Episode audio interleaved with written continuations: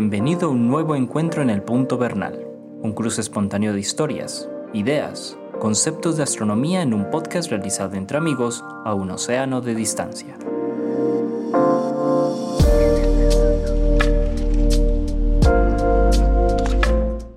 Hola Antonio, ¿cómo estás? Buenos días Jorge, buenos días allá, aquí ya son tardes. Buenos días, buenas tardes, buenas noches. aquí, ya, aquí, ya, son tardes, aquí ya tenemos eh, el sol bastante molestándome aquí en la cara.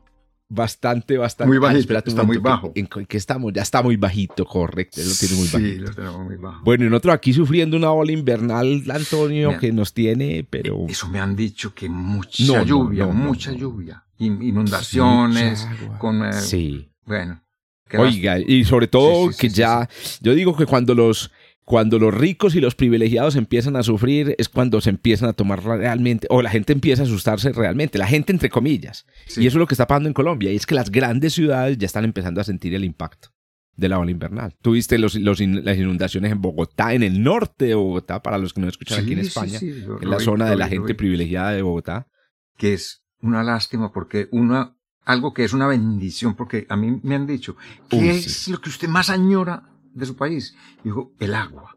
No te puedo creer, Antonio, Sí, sí, sí, porque aquí esto es muy seco, ¿cierto? Y en cambio allá sobra, sobra. Que eso que es una bendición se convierta en, en una catástrofe, en una calamidad. Sí, es muy triste, pero bueno. Es muy triste, es muy triste. Y aquí le mandamos un mensaje a todos los, a todos para que también, digamos, de alguna manera, pues valoren lo que tienen. En este caso, pues digamos, a veces demasiada agua también es problemático. Bueno, y, y, hay otra cosa, Antonio, y es que a mí no sé qué me da más miedo, si las temporadas de lluvia o las temporadas de sequía en Colombia. Porque en Colombia vivimos, pues la electricidad depende de, casi en un 70% del agua.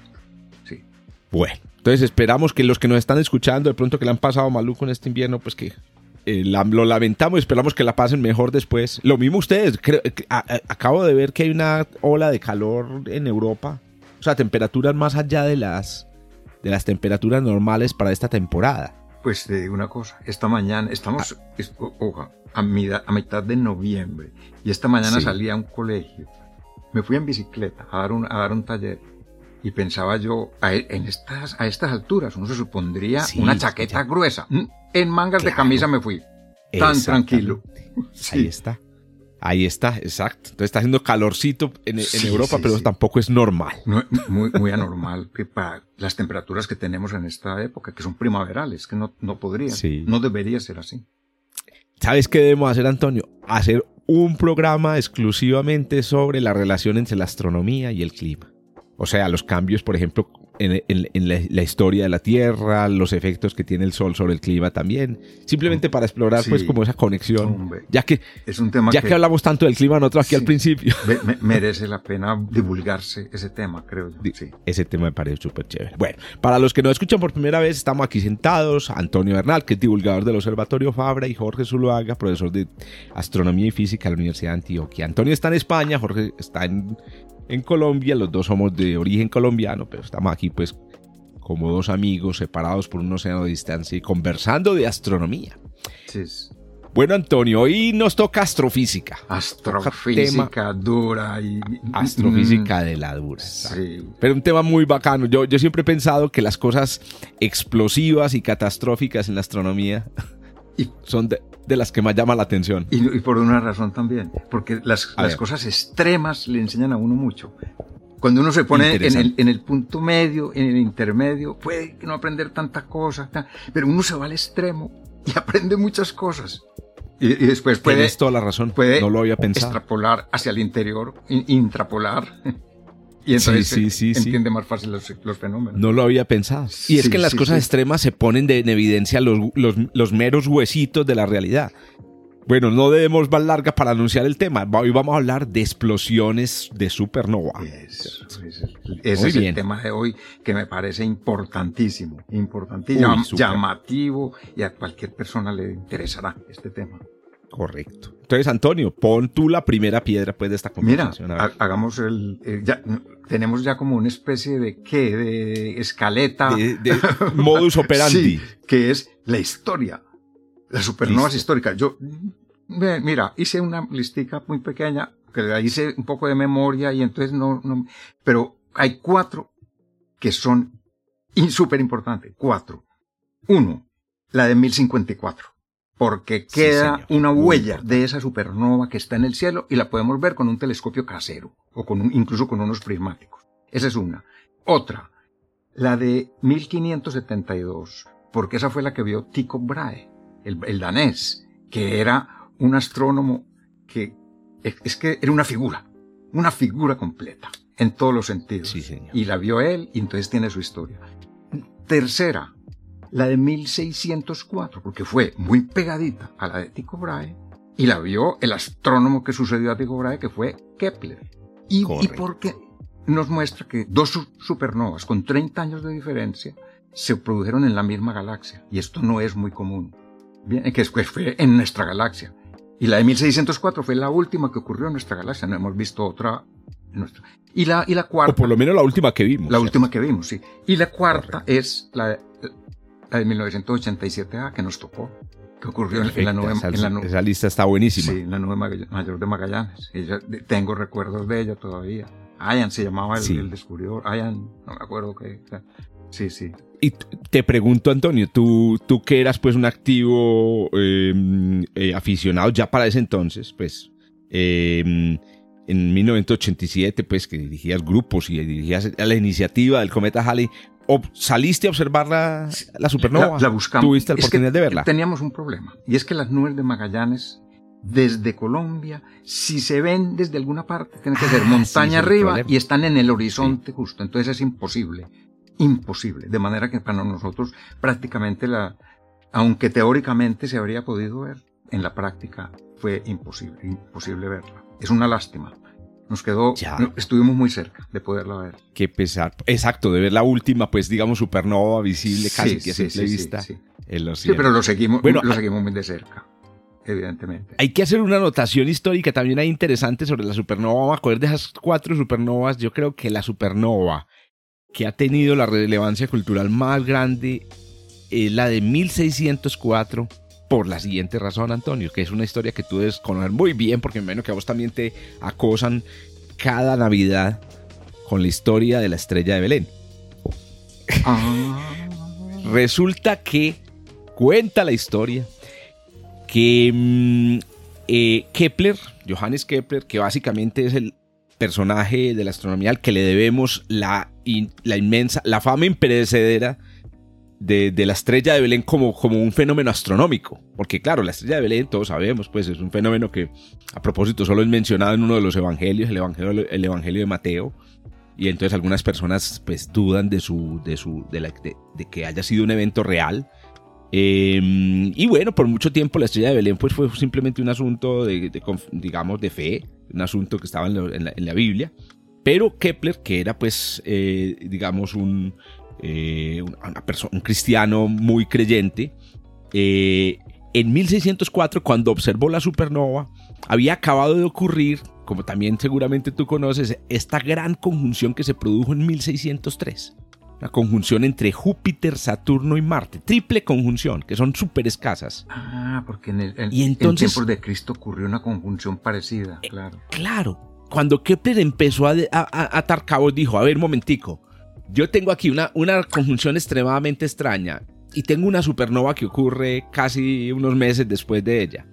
¿No será que algo como esto fue lo que está narrado pues en, el Evangelio según San Mateo acerca de la estrella de Belén? sí, sí. Entonces él, él, él, empezó a, digamos, a, a, jugar con esta idea y de ahí fue que empezó a proyectarse hacia el pasado buscando una gran conjunción y de esa manera fue que finalmente encontró, Kepler fue el primero en encontrar una gran conjunción que ocurrió eh, en los años 7 creo que fue, antes de Cristo. Exacto, incluso, incluso que, no, en, no, en, no, en, el que sería el año 1 de la era común, sino... Y bueno, y finalmente, y eso lleva a una historia, pues que con esto termino este comentario histórico, y es la idea de que la estrella de Belén, la supuesta estrella de Belén, pudo haber sido una conjunción o una supernova. Ah, podría ser. Eh, podría haberse tratado también de una conjunción. Porque, bueno, lo que Kepler eh, argumentaba era que las supernovas pues, son estrellas nuevas que pueden producirse de repente y ocurrir también cerca o por casualidad a eventos que sí se repiten, que son las, las, las conjunciones. Hombre, en ese sentido sería muy interesante leer el libro de Kepler, porque Kepler, de esa de 1604, escribió un libro que se llamó De Nova Stella, acerca de la nueva estrella. Sería muy interesante leerlo a ver qué tiene, ese no lo he visto, a ver qué, pero en el internet debe estar en PDF seguramente a ver qué tiene acerca de este eh, fenómeno pues de la conjunción y la, qué relación le, ponía a él. Kepler era muy adivino, nada raro que hubiera acertado bastante bien en, lo que hubiera dicho. Ella tenía una intuición, una intuición bien poderosa. Bien poderosa. Muy bien, Antonio. Ahí están pues las cuatro grandes supernovas. y como digo, sobre eso, el argumento que digo yo es que la de 1604 posiblemente la supernova que más impactó culturalmente a la humanidad porque nos dejó esta historia de la estrella de Belén o, perdón, la interpretación científica de la historia de Belén, de la estrella de Belén de Kepler. Pero mira, a propósito de que digo que él escribió su libro que se llamaba De Nova Stella, resulta que 30 años antes ocurrió la de Pico, la de 1572. Y esa tiene una historia muy simpática, que a la gente le gusta escucharla, porque Tico era un personaje. Bueno, hay que decir que de esa, Tico escribió un libro que se llamó De Nova Stella.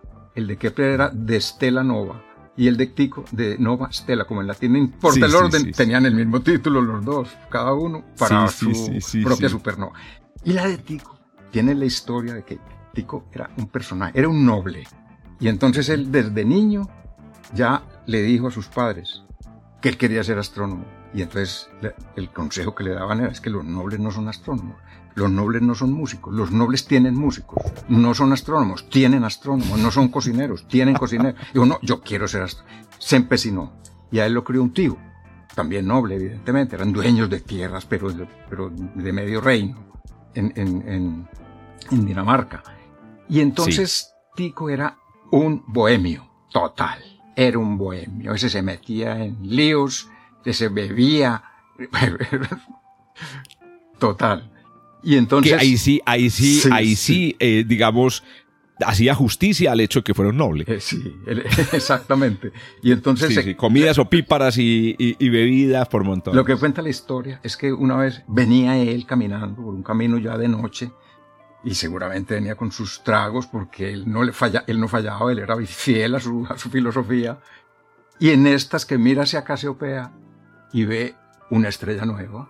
Y entonces él no tenía cómo anotar, no tenía cómo dejar constancia de esto. Y entonces a los caminantes que pasaban por allí les decía, ¿ve usted esa estrella que hay allí? Como buscando testigos de que él estaba viendo una nueva estrella.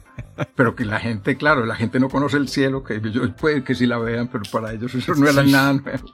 Claro, un lucero más. Sí, sí.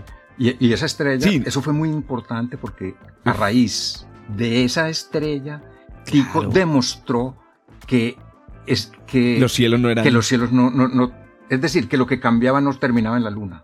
Que él demostró que esa estrella estaba más allá de la luna y cambiaba. Por lo tanto Aristóteles está equivocado es, Hágame el favor. O sea, eh, ahí tienen otro efecto de la supernova, en la, eh, un efecto profundo de la supernova en la historia de la, de la ciencia. Sí, sí. Correcto. Ah, porque, Venía, aquí estaba. Sí. Aquí estaba repasando mis notas de mm, justamente el tema de la supernova de, de Kepler y de, y Tycho. Yo, tengo un artículo en, en, en, el, en un blog de, de, investigación y ciencia que mm, se llama Las Estrellas de Belén. Busquen Las Estrellas de Belén, Jorge Zuluaga, eh, hablando de este tema. Y em, otro comentario que iba a hacer es que mm, una supernova que, se cree que fue registrada por los chinos en el año 4 antes de la era común. 4 antes de la era común, que es se, algunos especulan que pudo ser una supernova eh, con las características pues, de la historia del, del, Evangelio según, según eh, eh, San Mateo. Y otras supernovas históricas que también tengo registradas ahí en mi nota en este artículo ocurrieron, ya estas son ya pues, digamos que han sido registradas por los chinos y, otras culturas, por ejemplo, es, hay una supernova del 1006, no sé si le decías que hace poco se observó la, el remanente de esa supernova. La supernova del, del, año 1006. No, no estoy seguro de si en porque me acuerdo que hay una del 185 antes de Cristo. Sí. Y, en fin. Y hay una muy curiosa que ocurrió en el año 1181 cuando nació San Francisco de Asís. o sea, San Francisco de Asís tuvo su, a propósito, A propósito de lo de la estrella de Belén. Sí. San Lucas no escribió también sobre la estrella de Belén, yo creo que sí. Ah, me puedo estar equivocado entonces. creo, que son dos, Mateo y Lucas. Pero está para verificar. Tarea, tarea para los oyentes. que a propósito, a los que nos están escuchando, que esta gente no está preparada, hombre, esta gente no prepara. No, recuerden que esta es una conversación muy espontánea. A veces nos salen cositas, a veces nos. Y nos si nos equivocamos y tenemos un errorcito. A veces le suena a uno algo, ¿cierto? Exacto. Así como en una conversación entre amigos, en una sala, en una, cafetería. Bueno, Antonio, en nuestro tipo de. En nuestro modus operandi, después de la historia, viene el ¿qué demonios es eso? ¿Qué es eso? ¿Qué es una supernova, Antonio? ¿Tú qué le cuentas a la gente? miremosla primero por este lado. Una supernova es una libera, no digamos todavía por qué, sino que es una liberación de energía. De una cantidad tan grande de energía que no hay palabras para describirla. Yo me, puse a pensar, ¿cómo describo yo esto? Porque me decía, ah, no, que eso es tantos julios. Y yo digo, pero es que los julios de, de mil para arriba, ¿cómo los describo? No, no tengo palabras para eso. Entonces, eso es hice una pequeña cuenta y me da lo siguiente. Dije, vamos, vamos a inventar una unidad que sea, que sea entendible por la gente. La unidad es un Hiroshima. O sea, la, bomba de Hiroshima. Porque todo el mundo más o menos sabe qué pasó. Eso sí nos da una magnitud. Pues una supernova no se puede medir en Hiroshimas. Porque daría mil millones de cuatrillones de Hiroshimas. o sea, quedamos en las mismas. medirlo en Vatius o en Hiroshima, quedamos igual. Es muy grande. Es tan grande que la ciencia tuvo que inventar una unidad para medir la energía. lo sabes tú, ¿no? Que, la llaman el FOE. El FOE. El FOE Tuvieron que inventarse una unidad. Y esa unidad como la describe uno, es 10 a la 44 julio, pero como la, o, 10 a, es 10 a la 51 ergios. ¿Cómo, describe uno 10 con 51 ceros detrás para decir que esos son los ergios, o los julios, o la, unidad que sea? No hay cómo medirla. No hay cómo medirla. Exacto, no. Hay, hay, hay, hay manera de comparar, porque hay una cosa interesante. Correcto. Exacto, de comparar ese número. Por ejemplo, si tú eh, comparas ese número con em, la cantidad de energía que emite el Sol cada segundo. ¿Cierto? El Sol emite cada segundo un 4 seguido de 26 ceros. Sí. ¿Cierto? El, el, FOE es un 1 seguido de 44 ceros. Estoy hablando, tú lo diste en, Energios, aquí lo pasé ya a Julios. Sí. Entonces a mí, a mí me está dando aquí, aquí lo estoy haciendo mientras conversamos, que eh, hay una diferencia de 17 ceros. Bueno, pero eso, eso, eso, eso, ¿qué significa? Eso significa que una supernova puede emitir en total durante un mes, eh, puede emitir el equivalente al que emite el Sol, pónganme atención, durante, aquí tengo la cifra, 7 mil millones de años. Imagínate. O sea, en una unidad humana, que es un mes, emite lo que el Sol emite en toda su vida. En toda su vida. Eso es una cosa impresionante. Una cosa impresionante. y lo otro, otra manera de compararlo es el, el brillo casi que instantáneo, que es lo que llamamos la luminosidad. El brillo instantáneo, la luminosidad de una, de una supernova, es tan grande que eh, su, se, puede comparar si se la pone al lado con el brillo de una galaxia completa. Que son eso sí es 200 mil millones de estrellas. Imagínate que la supernova más luminosa que se ha visto en la historia, que fue una supernova que se descubrió, lo descubrieron estos... estos y eso, eso fue de hace, hace un par de años. Esta supernova eh, tuvo una, una, una, potencia de aproximadamente 570 mil millones de luminosidades solares. Que, es un número tan absurdo. pero de madre. Eso, exacto. para poner un ejemplo, pues la, Vía Láctea tiene una luminosidad del orden de 100 mil millones. Entonces, esta, esta supernova, durante un breve instante, o sea, en el momento de máximo brillo, fue más brillante que cinco vías lácteas juntas. ¿Cierto? Eso, eso no tiene absolutamente ninguna Mira, eh, hay, hay, muchas, si uno pone supernova en el Internet y mira las imágenes, hay muchas que aparecen al lado de una galaxia. y se ve que su, su luz es lo que nos capta, que eso no es la luminosidad, ese sería como la magnitud, es comparable con la galaxia. O sea, no, digamos que son eh, dos complementarios que estén como de la misma magnitud o, cosa parecida. O más o menos. Es, que es muy, muy fuerte. Correcto. Impresionante. la otra, otra, otra manera de, de, pensarlo. Si tú pusieras una supernova, pues si tú pones una estrella distinta del Sol, donde está el Sol, pues se puede ver más brillante o más potente o más.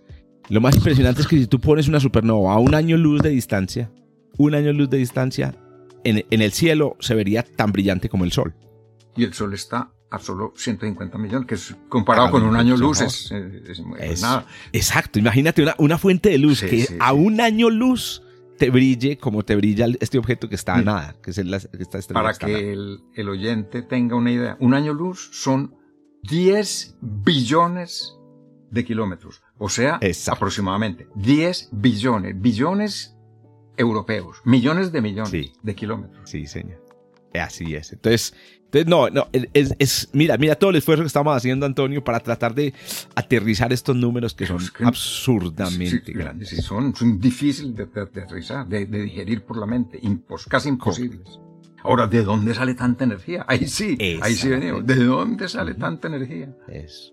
Mira. Antes de eso, yo quería darte, yo quería dar otro dato.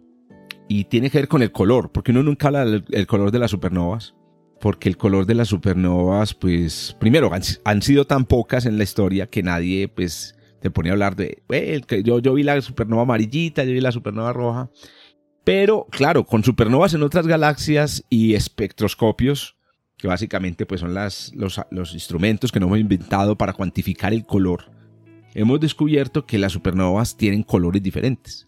Y esos colores son los que definen los tipos de supernovas, ¿cierto?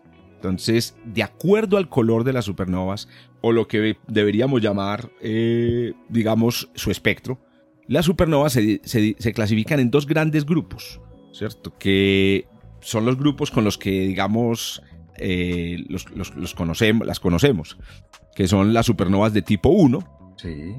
Y las supernovas de tipo 2. Que yo lo entendía siempre. Las 1 son las que no tienen hidrógeno, que no se les ve hidrógeno en su espectro.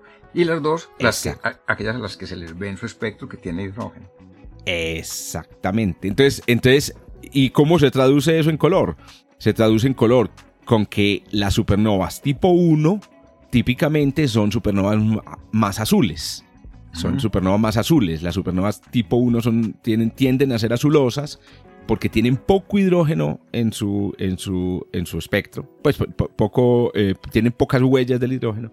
Mientras que las supernovas tipo, em, tipo 2 son supernovas que tienden a ser más rojizas. Ah, supernovas de tipo más tan importante esa, esa, para entender. Esa, exacto. Sí, yo no había pensado en lo del color, nunca lo había pensado. Y ya ahorita lo conectamos entonces con las causas.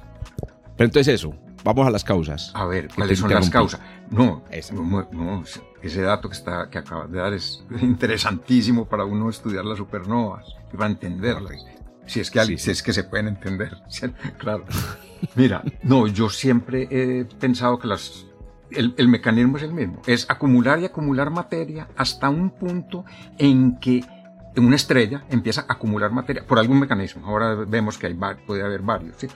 De tal manera que llega un momento en que la presión gravitatoria hacia adentro es tan grande que la estrella, lo voy a decir, lo estoy diciendo con palabras muy, muy simples, que la estrella no puede consigo misma y se colapsa.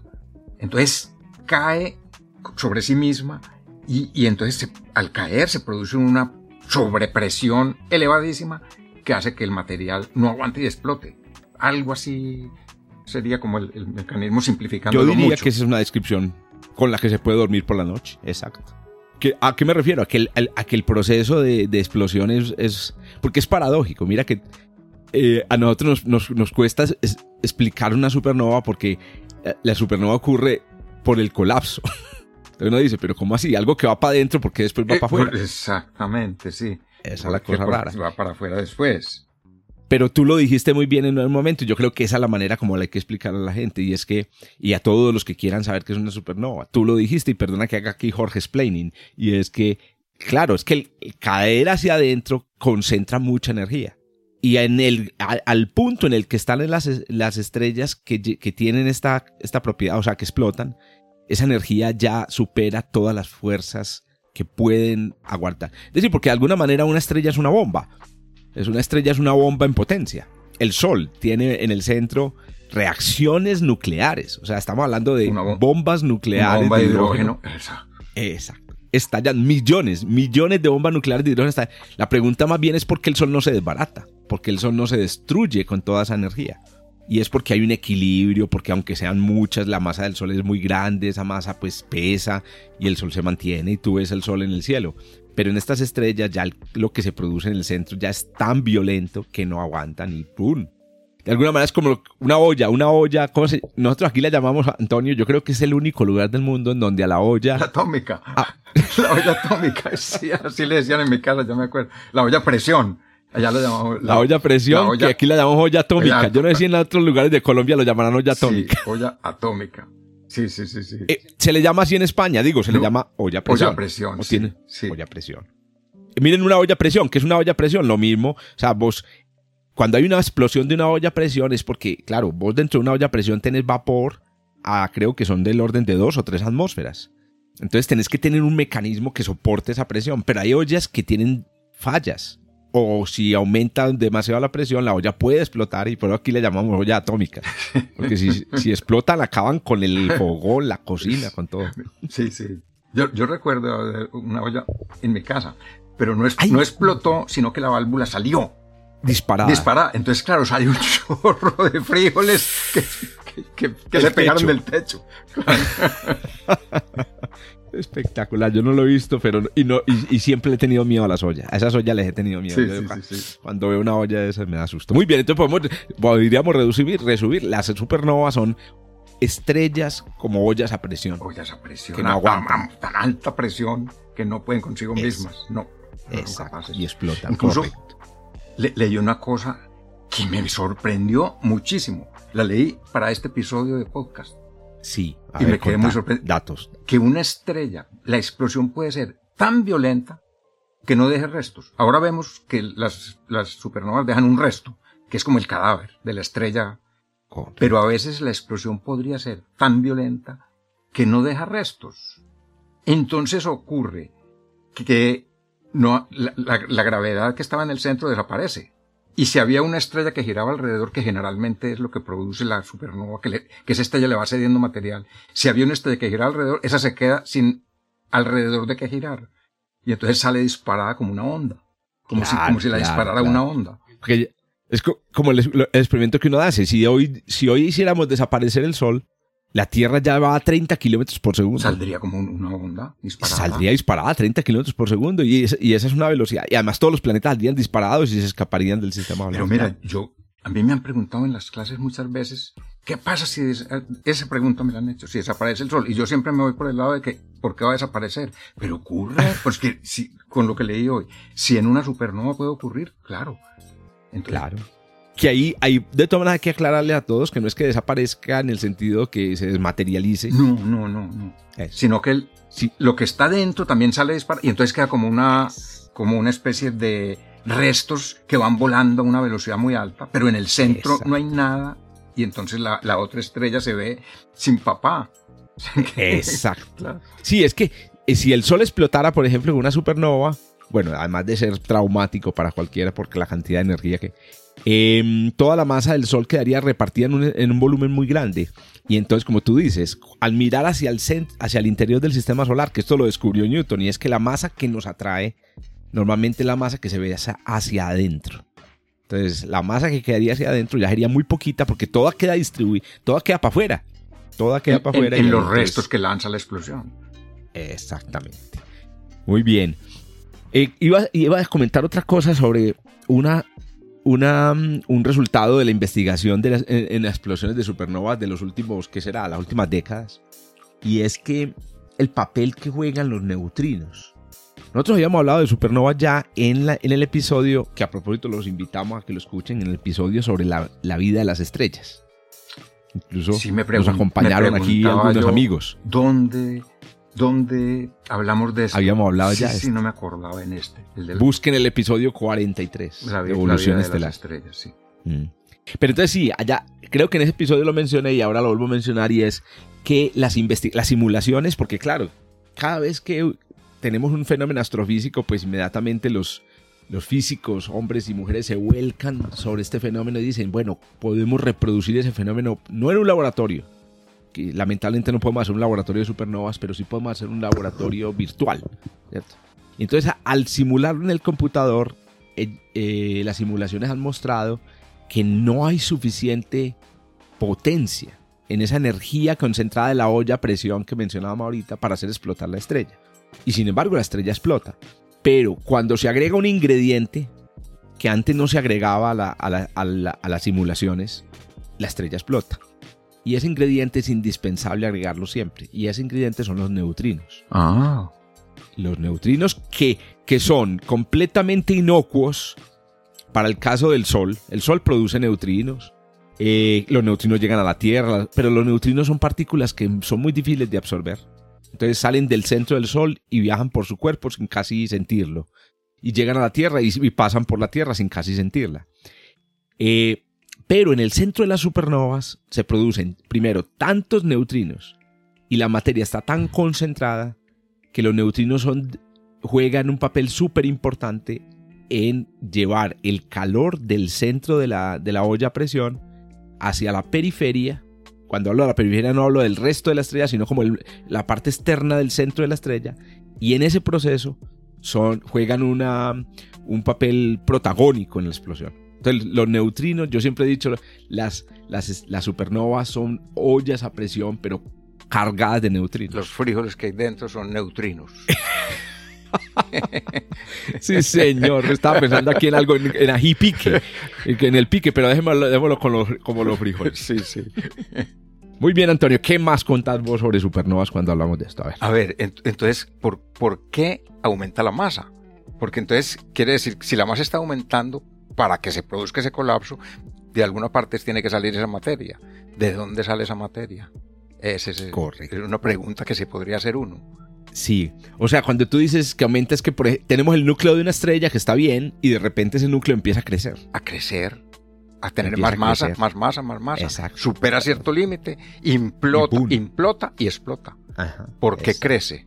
Esa es Muy una bien. pregunta que ¿Y podría qué, y, qué, ¿Y qué dices tú? O, o la, o la respondo yo. Mm, Bueno, yo conozco un mecanismo y medio. A ver. y medio. A ver, un mecanismo en Eh, medio, un, cuente. un mecanismo que conozco es como descubrieron, por ejemplo, el primer agujero negro. Es una estrella que está girando alrededor de otra, que generalmente es una estrella muy grande, la que gira alrededor de la del centro, eh, y entonces la del centro le roba masa. Está girando, es tan grande y está tan relativamente cerca que la masa alcanza a, a dejarse robar por la otra estrella. Entonces la otra va aumentando de materia, va aumentando, va aumentando, hasta que supera su, un, un cierto límite que no puede superar.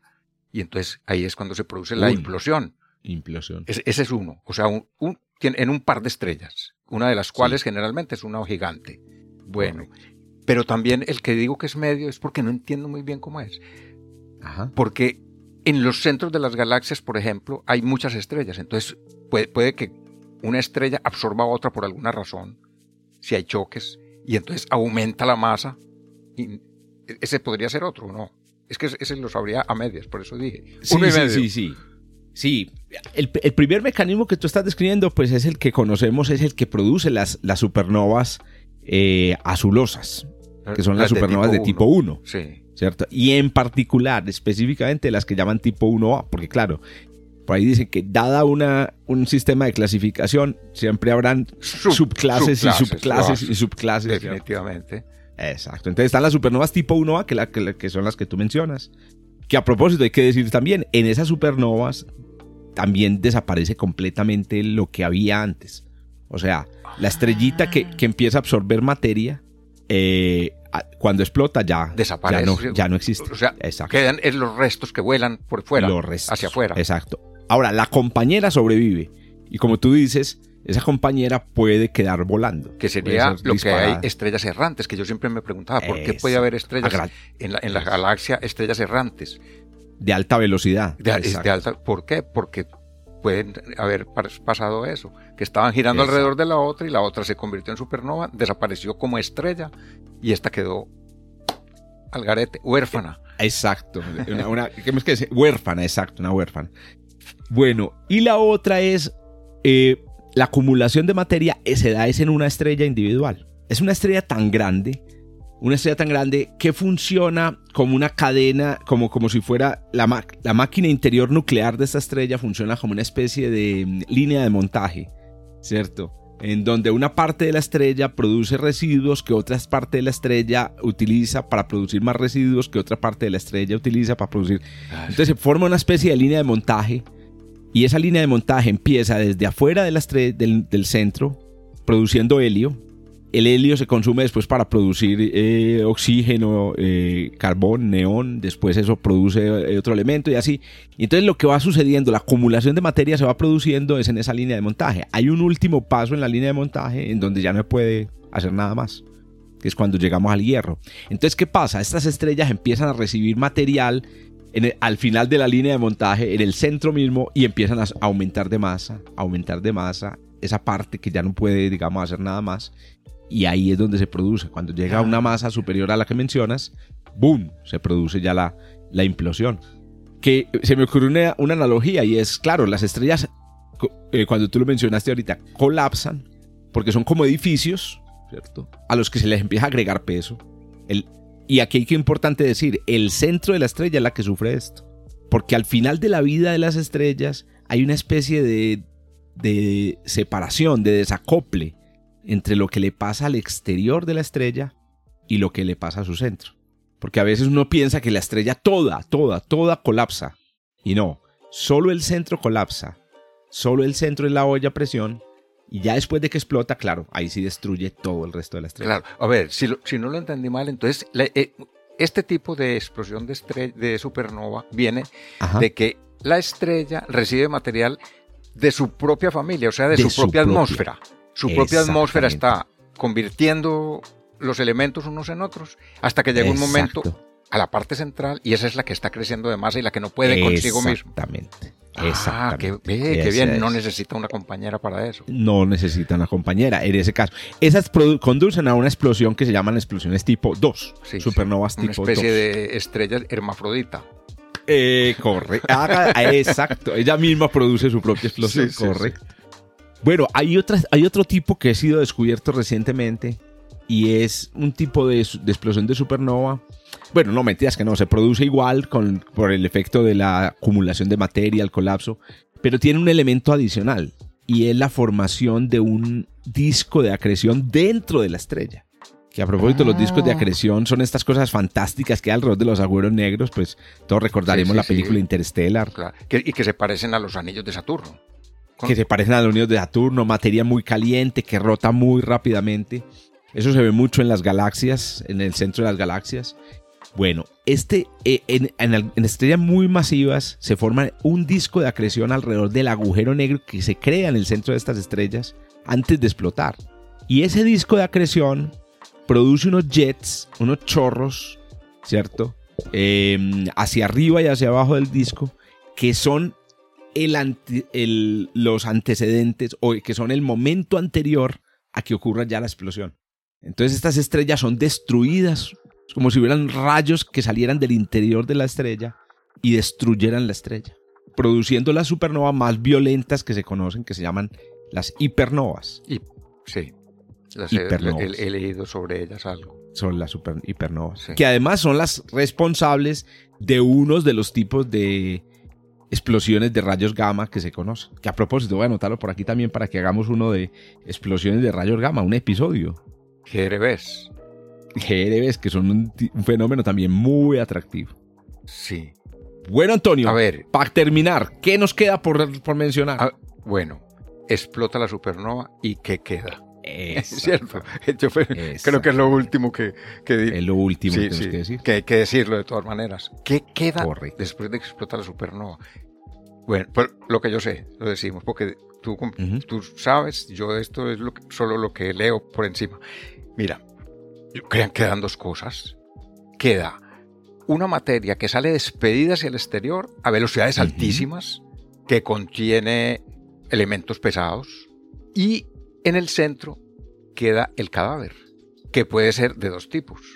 Puede, puede ser un cadáver más benigno, digamos, que es una estrella de neutrones, o un cadáver ya más, más complejo, que, es, eh, que es un agujero negro. Exactamente. Quedan esas dos correcto. Y, el, y, y lo que vuela entonces forma una nebulosa, que a propósito... Sí. Por la nebulosa fue que descubrimos, bueno, descubrimos, no, sino confirmamos, a ver, nuestra primera supernova histórica que tú mencionaste fue cuál? La, de la M1, la, de 1054. La de 1054. La de 1054. Correcto. Que se ven los, esos restos que salen, que no es el cadáver, el cadáver está dentro metido, que en esta es una estrella de neutrones, creo.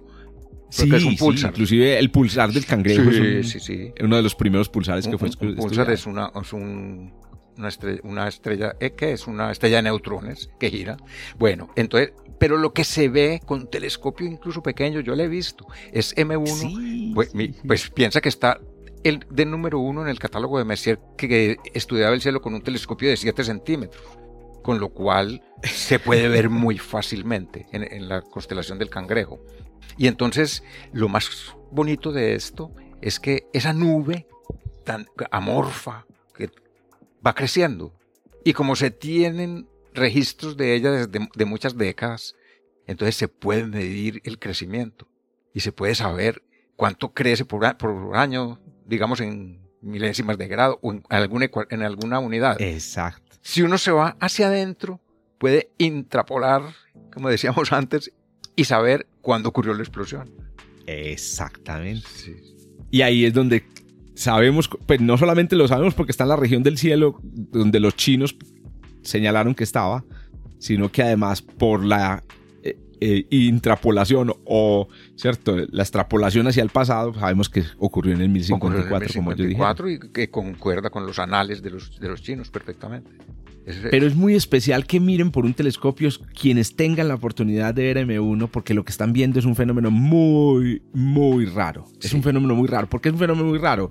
Porque fue producido en, este, en esta olla de presión gigantesca. Eh, porque para mí lo más raro es que es una, es una especie de, de máquina del tiempo. O sea, estás viendo como los ecos de un fenómeno que ocurrió hace cerca de mil años. Sí son pocas las cosas que tú ves en el cielo que ocurrieron en tiempos históricos que todavía están ocurriendo, porque de alguna manera la nebulosa del cangrejo es la explosión de supernova todavía ocurriendo. Sí, sí, sí. Imagínense que la velocidad a la que se están moviendo los gases exteriores de la nebulosa del cangrejo es de 1500 kilómetros por segundo. Es que eso es una, es una cosa bestial. Una barbaridad. Es una barbaridad. Cuando empezó se movía más rápido. Mira este dato, Antonio. Esa nebulosa que vemos a través del telescopio mide 12 años luz. 12 años luz de extensión. O sea, en mil años se ha movido. Exacto. ha aumentado su diámetro. mil años luz. Años luz. Hágame el favor. 12 años luz. 12. Eh, 12, 12 años luz. 12. En mil años. Exacto. En mil años de tiempo. En mil años. Imagínense que, a qué velocidad tiene que ir uno para recorrer 12 años luz en mil años. Exacto. es una cosa ahora dijimos lo que era 12 años luz. 12 años luz vienen siendo 120, 120 billones de kilómetros. Billones, de kilómetros. Correcto. Bueno, esa nebulosa se va a disipar. Esta es otra cosa muy bacana para ver. Mírenla porque nosotros somos la generación de humanos que todavía la podemos ver. Claro, es, muy fácil porque es buscar en el Google M1. M1. Nebulosa M1 puede ser o M1 solo. Ahí salen las fotos. Correcto. Y hay muchas. Y ya descubrimos también el remanente de la supernova de Tico. Ya descubrimos el remanente de la supernova de Kepler. La hacemos ya, ya el, Hubble creo que fue el... claro que estas, son más, estas son más tenues. La M1 tiene la ventaja de que es eh, visible pues con, con un telescopio casero. Las, las otras ya necesitan telescopio grande, pero ahí están. Ahí están y, eso, y son sus remanentes. Bueno, iba a decir un último comentario sobre los residuos y tiene que ver con... Hay un fenómeno muy curioso y es que los pulsares eh, muy, de forma muy extraña se ha descubierto que tienen la mayoría más velocidad que las estrellas. O sea, cuando tú ah. mides a qué velocidad se están moviendo en la galaxia los pulsares, la mayoría tienen una velocidad en exceso.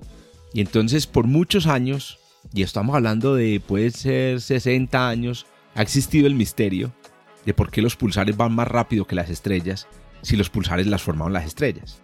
Y entonces yo me imagino que muchos ya estarán haciendo cuenta, Antonio, me imagino que tú también, en que eso tiene que haber sido algo que les pasó en el momento de la explosión. Sí, sí, sí. Porque los pulsares, pues la diferencia que tienen los pulsares en términos de, lo, de cómo son en relación con las estrellas o de dónde están, es que los pulsares nacieron en una explosión.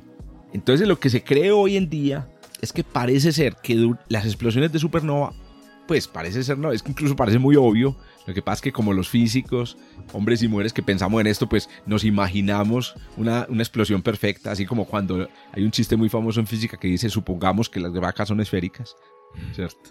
Aquí es, supongamos que las supernovas explotan perfectamente en todas direcciones. No, las supernovas no explotan, las estrellas no son perfectas en el centro. Y puede darse que la supernova explote un poquito más duro en una dirección que en otra. claro, eso es el motor de un cohete. Exactamente. ahí tienen. si la explosión es un poquito asimétrica, decimos, el, pulsar queda, queda empujado en una dirección. Qué conclusión tan tremenda la que, lo que es la ciencia. La ciencia es admirable, ¿no? Uf. Hay, un hay una famosa imagen em, que muestra justamente, es que yo creo que ese es el, como lo que llaman los gringos, el smoking gun, ¿cierto? La, la, pistola humeante. Hay una famosa imagen, Antonio, te voy a mandar por aquí, vamos a ver si la encuentro y te la mando y la voy a publicar ahí en el, en, eh, aquí en el texto que acompaña, en donde se ve el remanente de supernova y a un ladito se ve el pulsar. Ah. O sea, el pulsar no está en el centro del remanente. Porque se ha movido a otra velocidad, sí. Porque se desplazó. Y se, incluso se ve el pulsar y cuando el telescopio espacial lo ha, ampliado, se ve como si tuviera una cola. Sí. Porque el pulsar va a la lata, como decimos aquí en Colombia, a la lata, ah, dejando atrás pues como una colita. Sí, sí, a toda velocidad. Claro. Ve, un, Muy bien, Antonio. Un último comentario. Ah, no, porque, por favor. Porque es demasiado importante. Y es este. Sí, claro. Nosotros nacimos de una supernova. Ah, eso es muy importante, por supuesto. Así lo entiendo. A ver si me, y me corriges. Sí, dale, dale. ¿Qué os ocurre? Que todos esos materiales que vuelan a esas velocidades que hablamos de tantos kilómetros por segundo, chocan contra nubes de hidrógeno y helio que hay en el espacio que pudieron nacer en el Big Bang perfectamente. Chocan contra ellos y entonces se forma una onda de choque dentro de esa nube que hace que la nube empiece a condensarse y ahí es donde se producen los soles, los planetas, los satélites, los cometas, los asteroides y las lunas de los planetas. Súper. O sea que básicamente somos hijos. De una supernova. Hijas de, de una supernova. Con una nube. Ahí está la unión. Una supernova. Correcto. Exactamente. Sí, señor. Es que no lo mencionamos, pero ya era un tema seguramente que nos ocupará otra, otro programa y es el origen de los elementos químicos en las supernovas sobre todo los más pesados, los más pesados de la tabla periódica. Em, y como tú dices, el efecto que tienen las supernovas. Iba a mencionar otro. La última supernova que tuvo un efecto sobre la Tierra, tal parece que fue una supernova que explotó hace unos 500 millones de años, aquí cerquita, entre comillas cerquita, y, y no se sabe, pero es posible que esa supernova haya afectado tanto la atmósfera que haya conducido a una reducción en la cantidad de oxígeno atmosférico y producido una de las extinciones en masa más grandes de la vida en la Tierra, que es la extinción del ordovícico. Algunos piensan, es la teoría que, que existe. No se sabe también si pudo haber sido otro efecto, pero pudo haber sido una supernova la culpable de una extinción en masa. O sea que las supernovas también están... también son factor de riesgo. Nos ayudaron a nosotros a nacer, pero también nos están encordeando. Exactamente. Muy bien, Antonio. Ahí tienen pues ahí una introducción, introducción a la supernova. Muy bien, muy bien. Bueno, Antonio. Hasta la próxima Hasta que nos escuchemos entonces el, el próximo, el próximo, oiga, la próxima semana. O sea, claro, pero que recuerden que hay tarea. A ver, la tarea es lo, del Evangelio. Ah, sí, señor. Evangelio. Hay tarea. Según San Mateo o Lucas. O, Lucas, una de las dos, exacto. Muy bien. Bueno, nos conversamos entonces. Chao, chao. Chao, hasta luego.